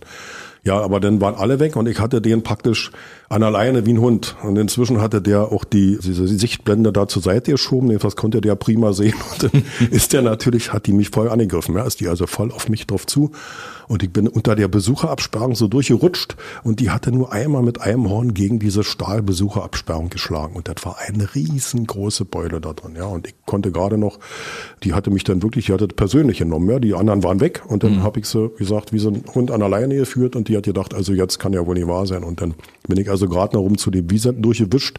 So, das war so, diese Stahldinger waren so, dass ich da durch konnte. Die Wiesente waren auf der anderen Seite. Und habe ich erstmal zweimal richtig durchgeatmet, weil die hat dann vor dem Wiesenzaun gestanden und noch richtig hingepolkt, die wollte mich haben. Die hat sich darüber ärgert. Ja, und dann Also naja, ist auch alles gut gegangen, war ein wahnsinniger Schreck. Ich hatte Himmelangst. Die anderen drei Männer, die fünf Männer kamen nachher an, wussten gar nicht vor Schreck, was zu sagen sollen. Ich sage, warum habt ihr nicht gehalten? Auch wenn sie sehen kann, wir sind immer noch stärker. Naja, was soll man denn machen? Und der hat, also immer war jeder schuld und haben wir nicht so gemeint.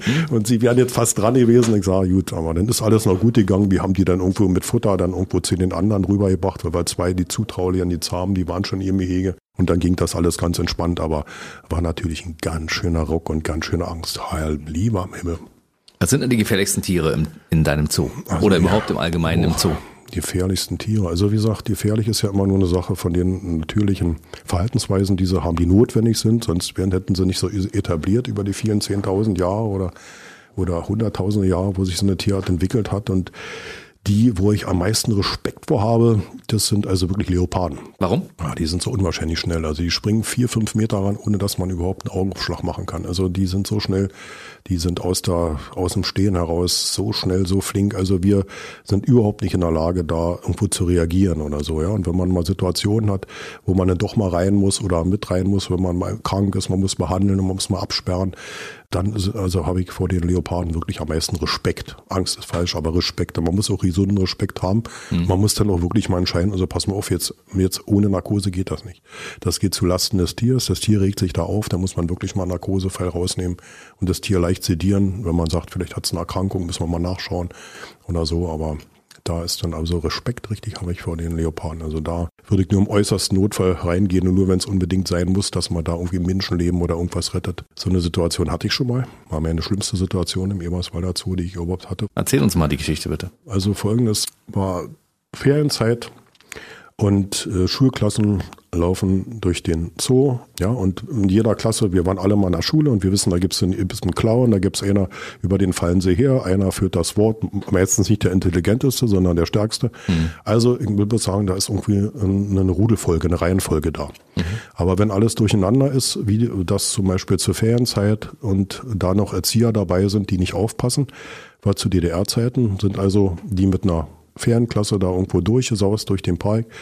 Die Erzieherinnen haben nicht auf die Kinder aufgepasst, die waren zwölf Jahre alt, sondern sind in die Cafeteria gegangen, haben gegessen, haben Kaffee getrunken. Die Kinder waren sich selbst überlassen und keine Hierarchie in der Truppe drin. Und da wollte ein Mädchen halt ein bisschen sich wichtig machen. Waren damals noch die alten Gitter, alten Gehege, sowas haben wir halt überhaupt nicht mehr. Balustraden und da alte Stahlgehege, also alte, kleine, relativ kleine Tiergehege.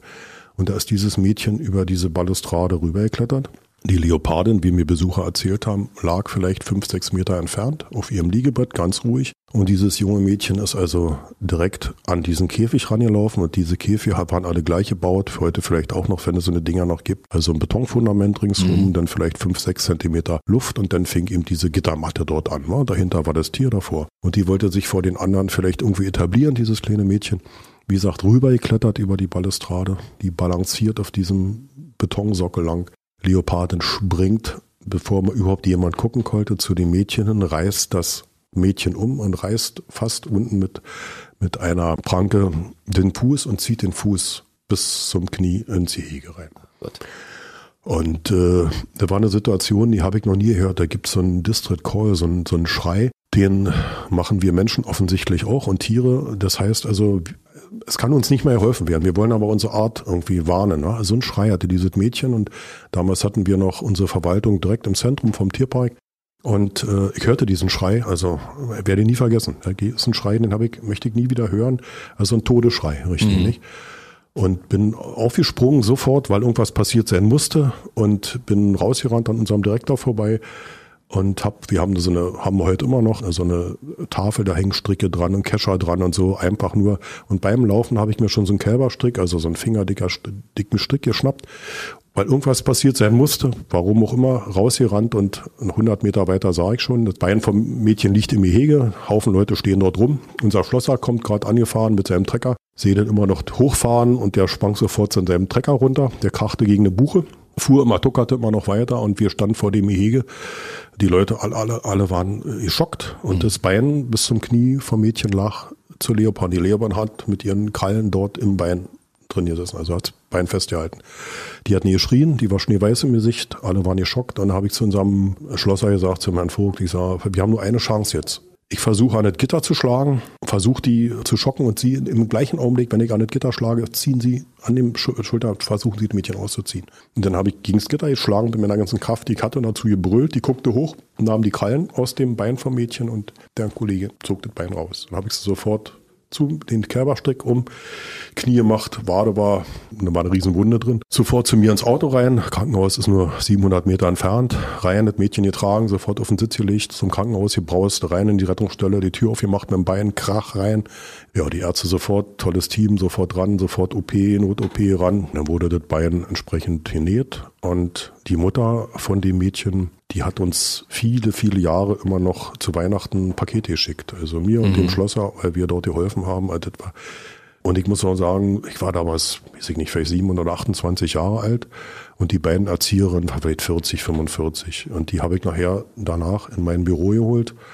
Und also möchte ich auch nie wieder erleben, dass die Frau in meinem, äh, die ist ja altert die hat sich so eine richtigerweise so eine Vorwürfe gemacht, weil sie überhaupt nicht aufgepasst hat, weil sie überhaupt keine Aufsichtspflicht dort hatte. Mhm. Und habe gesagt, warum haben sie die können die nie alleine lassen? Und sie, ja, die ist dann richtig äh, gealtert. Das ist eine Sache, die ich erlebt habe, wie gesagt, die ich nie wieder erleben möchte, die so furchtbar war. Und auch diesen Schrei habe ich immer noch im Ohr, ja, wie dieser Angstschrei von den Mädchen. Ne? Mhm. Ja, ja, sowas passiert auch mal. Hoffentlich nie wieder. Es gab aber auch schöne Begegnungen, lieber Bernd. Na klar, die schönen haben also wirklich überwogen und wenn man dann so ein Jungtier in der Hand hat oder man merkt, wie dann so eine Aufzucht, von der man denkt, also da geht alles mögliche schief, geht alles in die Hose, wenn das alles okay ist und man sieht, wie sich die Jungtiere entwickeln und gerade wenn die noch vom Ausstand bedroht sind, das ist eine besonders schöne Sache. Eine einige lustige Sache, muss ich auch sagen, also wenn man die erzählt, äh, ich habe viele Sachen dort erleben dürfen, von denen man denkt, also die, die können gar nicht wahr sein, da flunkert der jetzt irgendwie irgendwas dazu und da erzähle ich mal eine Geschichte von der roten Sau Waltraud. Das war also. Das ist aber ein Tier, jetzt muss man an der Stelle sagen. Ja, wirklich. Okay, alles klar. Das ist so ein Mangalitza-Schwein gewesen, also die hatte rote Locken und die habe ich aus Kunsterspringen geholt und war sehr heiß, war ein heißer Tag und bin mit dem Auto rübergefahren. Wir hatten sowieso sowas abzusprechen und ich denke, okay, nimmst du die Transportkiste mit und die kleine rote Sau Waltraut, wo man sie nachher tauft. Und äh, bin im Eberswalde angekommen und nahm die Kiste raus, Tierpflegerin dabei und das Schweinchen bewegte sich nicht mehr lag dort und ich denke, Gott, war das jetzt zu heiß? Haben mir war es und jetzt hat mir schon Vorhaltung gemacht, denke, Mensch, ist das vielleicht zu heiß im Auto gewesen? Ich sitze auch mit drin, aber die war offensichtlich tot. Also die stellte sich aber nur tot, ja. Ich suchte dann ganz vorsichtig aus der Kiste raus und plötzlich hat die das Futter gerochen, weil die Tierpflegerin hat natürlich alles toll vorbereitet, Wasser und Futter, einfach sprang die aus dem Tod auf, sofort ran ans Futter, hat gefressen und getrunken, alles prima. Denke, habe mich gefreut, denke Gott sei Dank nicht, dass diese Schweinchen dort gestorben sind. Ja, normalerweise haben wir einen richtigen großen Zaun um den gesamten Zoo, also nicht normalerweise, der, der Zaun ist zu, 2,50 Meter hoch, jetzt inzwischen auch seit vielen Jahrzehnten auch ein richtiger Zaun, nicht so früher, was man da angefasst hat, fiel er um.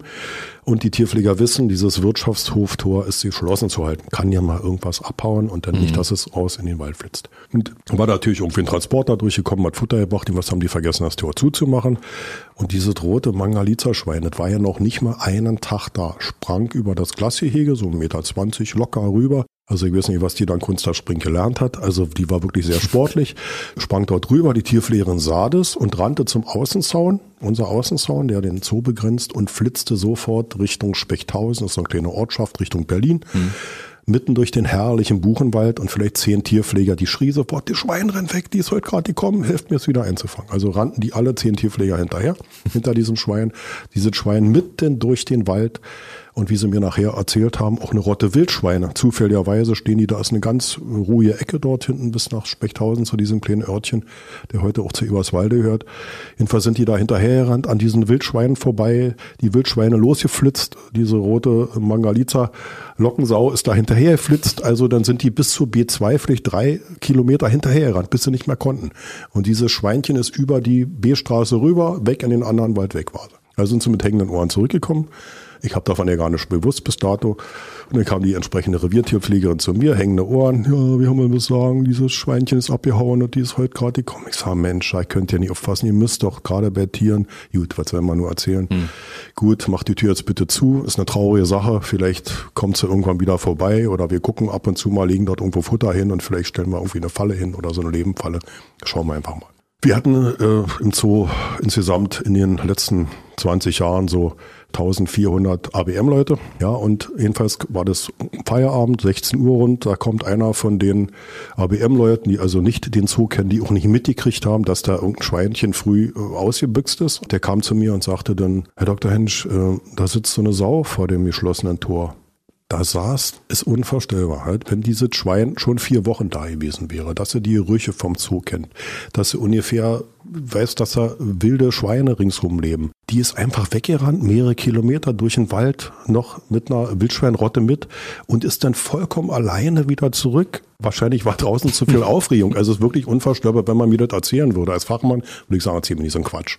Da saß diese rote Lockensau wirklich vor dem Tor. Wir haben das Tor aufgemacht, die ging wieder rein rein in das Gehege hinter, wo sie also noch rübergesprungen ist, ist nie wieder rausgesprungen. Die hatte also so viel Stress, hatte also so viel böse Sachen erlebt, dass sie sagt, da tut mir nicht nochmal an. Und die hat dann wunderbar bis zum Lebensende im Eberswalder Zoo gelebt und wurde dann auch die rote Waldraut getauft, ja. Sehr schöne Geschichte aus dem Eberswalder Zoo, aber ich vermute mal, es gibt noch viel, viel mehr zu erzählen, oder? Komm, lass uns mal noch ein bisschen was hören. Kennst du einen Pfennig? Ein Pfennig kenne ich, Pfennig. ja. Früher, das Pfennig war früher mal ein Zahlungsmittel, hatten wir mal. ja, ein ganz kleines. Fennec ist also ein Wüstenfuchs, ein ganz kleiner Fuchs, ja, ganz klein vom Körper, riesengroße Ohren, braucht er, gut zu hören in der Wüste. Und wir hatten so eine Fennecs Wüstenfüchse. Hm. Und wir hatten dann eine neue Anlage gebaut, ja, so ein bisschen mit so einem Trockengraben, dass sie nicht rausspringen können. Ich hatte in der Literatur gelesen, also Fennecs können nur maximal 1,30 Meter hochspringen. Habe ich gedacht, gut, gibt auch gute Sportler wie bei uns. Manche können hochspringen, manche nicht so gut. Also machst du das 1,50 Meter.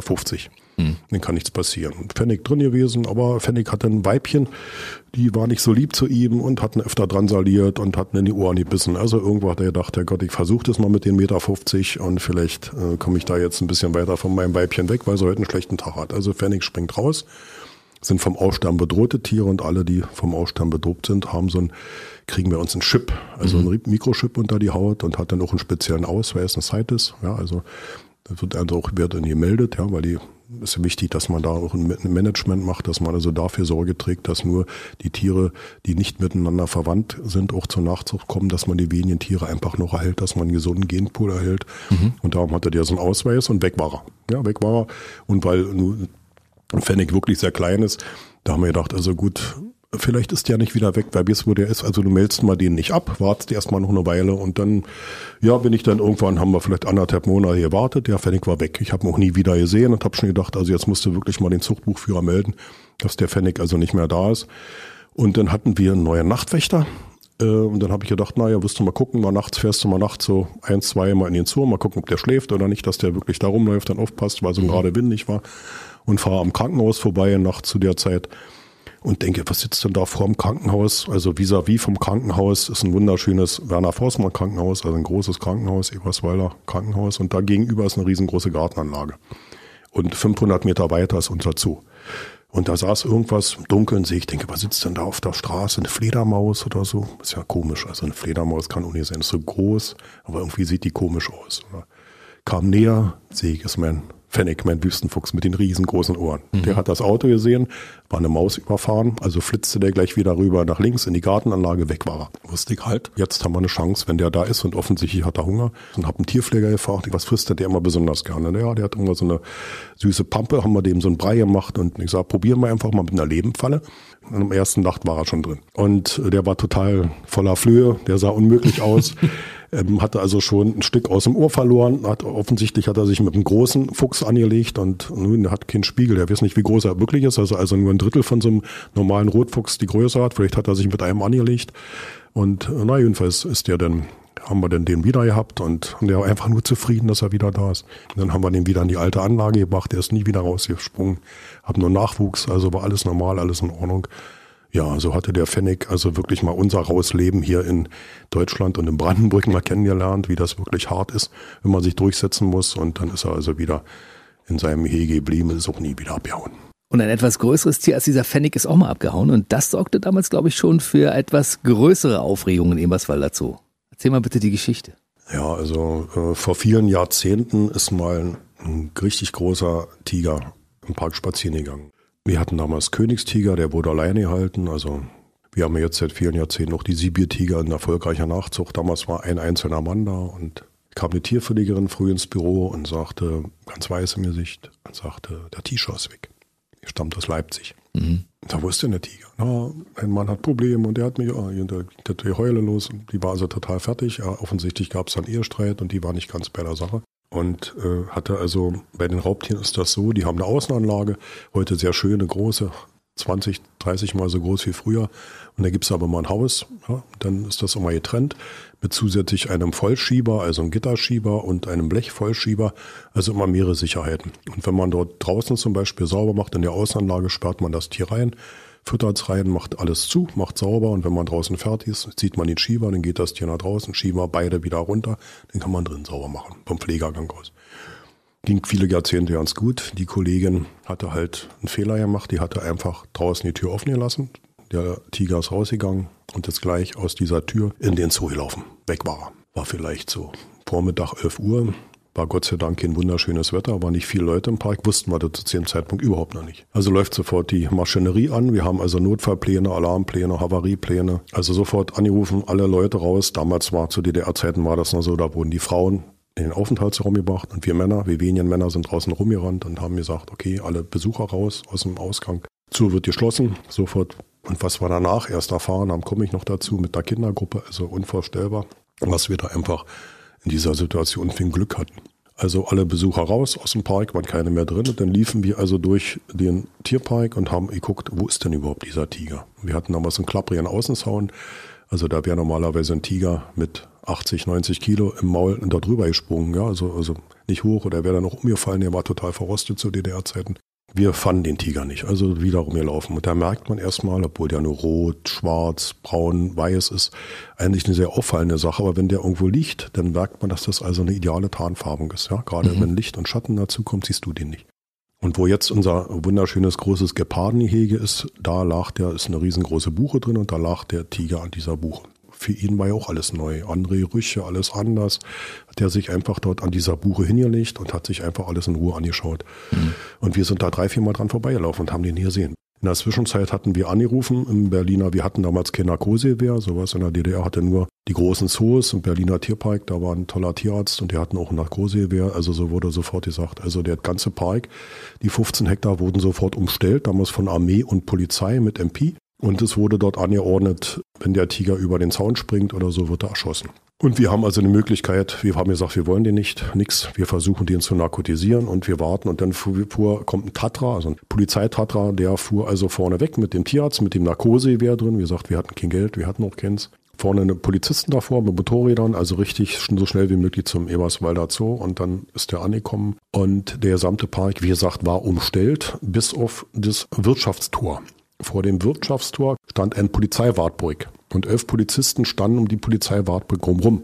Warum sie zu dem Zeitpunkt das Tor nicht geschlossen haben, weiß ich nicht. Das Tor war offen. Aber Tiger war noch weit weg, war noch keine Gefahr. Jedenfalls haben wir uns dann angeschlichen, ein paar Kollegen an den Tiger, der dort gelegen hat, mit dem Tierarzt aus dem Berliner Tierpark. Und dann waren wir so, weiß ich nicht, 80, 90 Meter weg von dem Tiger. Und war auch eine lustige Begebenheit, die sie richtig so aus dem Herzen der DDR sprach. Wir hatten ihn also beobachtet vom alten Löwenhaus her. Und im Löwenhaus, dort kann man reingehen, ist alles vergittert, ja, Fenster vergittert, falls der Löwe mal in den Pflegergang geht. Und unser Schlosser, der stand mit dem Knüppel davor und ein Doktor aus der damaligen Forstfachhochschule mit mir Gewehr, mit dem Drilling, der stand dort drin im Haus, Tür zu und stand hinter dem Gitter. Also hatte den beobachtet, ja, immer in Sicht. Und dann hatte der Schlosser zu dem gesagt, das verstehe ich jetzt nicht. Wie, wir sind doch in der DDR alle gleich. Und Sie haben Gewehr und haben sich ingeschlossen ins Haus und ich muss hier mit dem Knüppel davor stehen. Wenn der jetzt angreift und ich bin aber der gleiche wie sie, aber sie haben mir werdet, verstehe ich nicht. Ja, so war das in der DDR. Mhm. Ja, also war auch totale menschliche Sache. Konnte mal drüber lachen. Jedenfalls haben wir uns angeschlichen dort mit dem Tierarzt und dann hat der, aber wenn man so einem Tiger, einem erwachsenen Tiger da gegenübersteht, auch wenn man denkt, man ist geschützt hinter so einem Baum, jedenfalls hat er geschossen, hat verzogen, knallte neben dem direkt unmittelbar neben den Tiger, knallte der Pfeil in die Buche. Ich glaube, die Buche schläft heute noch. Der Tiger bekam Schreck, sprang hoch, rannte los. Dann haben wir nochmal auf den Tiger geschossen, aber nicht richtig getroffen, irgendwo am Bein, also weil nun alle sehr aufgeregt waren. Und wenn der Tiger hat jetzt gemerkt, halt, jetzt ist irgendwas hinter mir hinterher und dann ist eine maximale Körperleistung. Der hat Angst gehabt, der merkt, jetzt irgendwas ist, da wird Druck auf ihn ausgelöst, hat ihm wehgetan, irgendwo in den Bein zu schießen. Jedenfalls dann kann man drauf schießen, wie man will, mit verschiedenen Narkosesachen. Es wirkt alles nicht mehr. Also lief dieser Tiger jetzt in seiner Angst durch den Park. Und dann lief der also auch an uns vorbei und lief Richtung Außenzaun. Aber die Polizisten, die dort am offenen Wirtschaftshoftor standen, der Polizeiwagen nochmal, der Wartbrich stand genau davor. Warum das Tor damals offen war, weiß keiner. Der lief, war aber noch ein Bogen da, die konnten den noch nicht sehen. Und dann lief der so an dem Tierarzt vorbei und jetzt schoss der Tierarzt so von 30 Meter entfernt, wie man den treffen soll, also hinten auf dem Muskel, auf dem Po. Und wenn man aber einen Tiger oder was auch immer auf dem Hintern knallt, der, der ist ja ein schöner Druck, der dadurch so ein Narkosefall entsteht, dann ist natürlich kein Krebs, der springt nicht nach hinten weg, sondern der sprang vollen Speed nach vorne weg. Und die Polizisten sahen plötzlich, wie der Tiger im vollen Speed auf die zu ihr rankommt. Und heute kann man über so eine Sachen lachen. Heute ist ja nichts passiert, oder findet man die lustig. Was ist passiert, Jens? Da kommt ein Tiger auf ein Polizeiauto zu, auf dem Wartburg. Elf Polizisten stehen da drum. Was ist passiert? Die sind weggerannt. Nee, die sind in den Wartburg gesprungen. Die sind in den Wartburg gesprungen. Alle elf. elf Mann sind in den Wartburg gekommen. Elf Mann waren drin. Dann sind die Türen zugeknallt. Ja, rewuselt. Darum habe ich, heute kann man so Späße machen. Die sind zwar nicht angemacht, dass man auch sagt, wisst ihr, warum war so ein DDR-Wartburg hat 25.000 Mark gekostet, wenn da elf Mann reinpassen? Es war idiotisch. Gott sei Dank, dass nichts passiert ist. Ist ein Holztisch. Ich klopfe dreimal drauf. Und äh, durch das Gewusel dort, dass die, dass die Türen knallten und so, bekam der Tiger einen Schreck, guckte zehn Meter vor dem Wartburg hoch, drehte um, lief wieder langsam im Trott irgendwo Richtung Wirtschaftshof und das alte Tigerhege hatten wir Uni zugemacht, keiner dran gedacht, weil wir so einen Stress hatten. Der ist selber wieder, hat dann Geruch bekommen von seinem, von seinem Tigerhaus, wo ihm noch nie einer was getan hat. Dann ist er alleine wieder in sein Tigerhaus reingegangen. Wir haben die Türen zugemacht und dann hat er dort geschlafen. Aber was in der Zwischenzeit noch passiert das haben wir erst nachher erfahren. Als der Tiger raus war, als die Kollegin wahrscheinlich in der gleichen Zeit zu mir kam und sagte, der Tiger ist jetzt weg, da lief eine Kindergruppe lang vielleicht 20, 25 kleine Kinder aus einer Kita mit zwei Erzieherinnen. Die kamen von unten hoch, von den Geparden. Und der Tiger lief genau in der Mitte auf dem Weg, so haben sie es nachher erzählt, Mitte auf dem Weg lang. Und eine von den Erzieherinnen, wir hatten damals kleine Sibirtiger. Mhm. Und mein Chef, der Günther Schulz, der Direktor, war vielleicht ein paar Wochen vorher mit so einem kleinen Schoßtiger, war der da. Ein kleiner Tiger. Und die Erzieherin sagte, na, den Tiger kenne ich. Der ist Sam. Da war der Herr Schulz vor ein paar Wochen mit im Fernsehen die hatte nicht registriert, dass der so klein ist, sondern die hat gesagt, der ist Sam, den kenne ich. Also ungefähr ist eine ganz normale Sache, dass ein Tiger langläuft. Das war einfach nur Glück, Glück, Glück aneinandergereiht. Dadurch rannten die Kinder nie durcheinander, weil die Erzieherin selber der Meinung ist, sowas kann ja nicht passieren.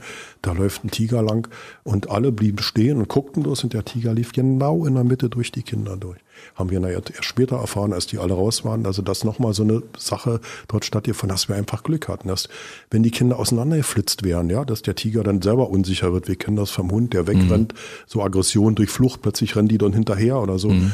Also war einfach Busglück. Und äh, mit den Polizisten war auch eine lustige Sache. Dann habe ich mal diese Story den Polizistinnen erzählt. Da war eine Frauentagsfeier. Die kam mit ihrem Chef hin. Da meldete sich eine ungefähr in meinem Alter. Eine von den Frauen hob die, hob die Hand und sagte, ich war dabei. Ich war wirklich eine von denen, die da in den Wartburg gespritzt sind. Also, das war eine Sache, eine Kollegin hat einen Fehler gemacht. Eine Sache ist passiert, die nie passieren sollte. Ein Tiger mhm. ist raus. Es wurde keiner verletzt. Es wurde überhaupt, es, wir hatten aber einfach nur Glück durch viele glückliche Umstände. Und das wurde dann auch, haben wir natürlich auch allen so mitgeteilt, dass man daraus lernt, dass man sagt, also passt mhm. bloß auf, passt auf doppelte Sicherheit, schult eure Leute.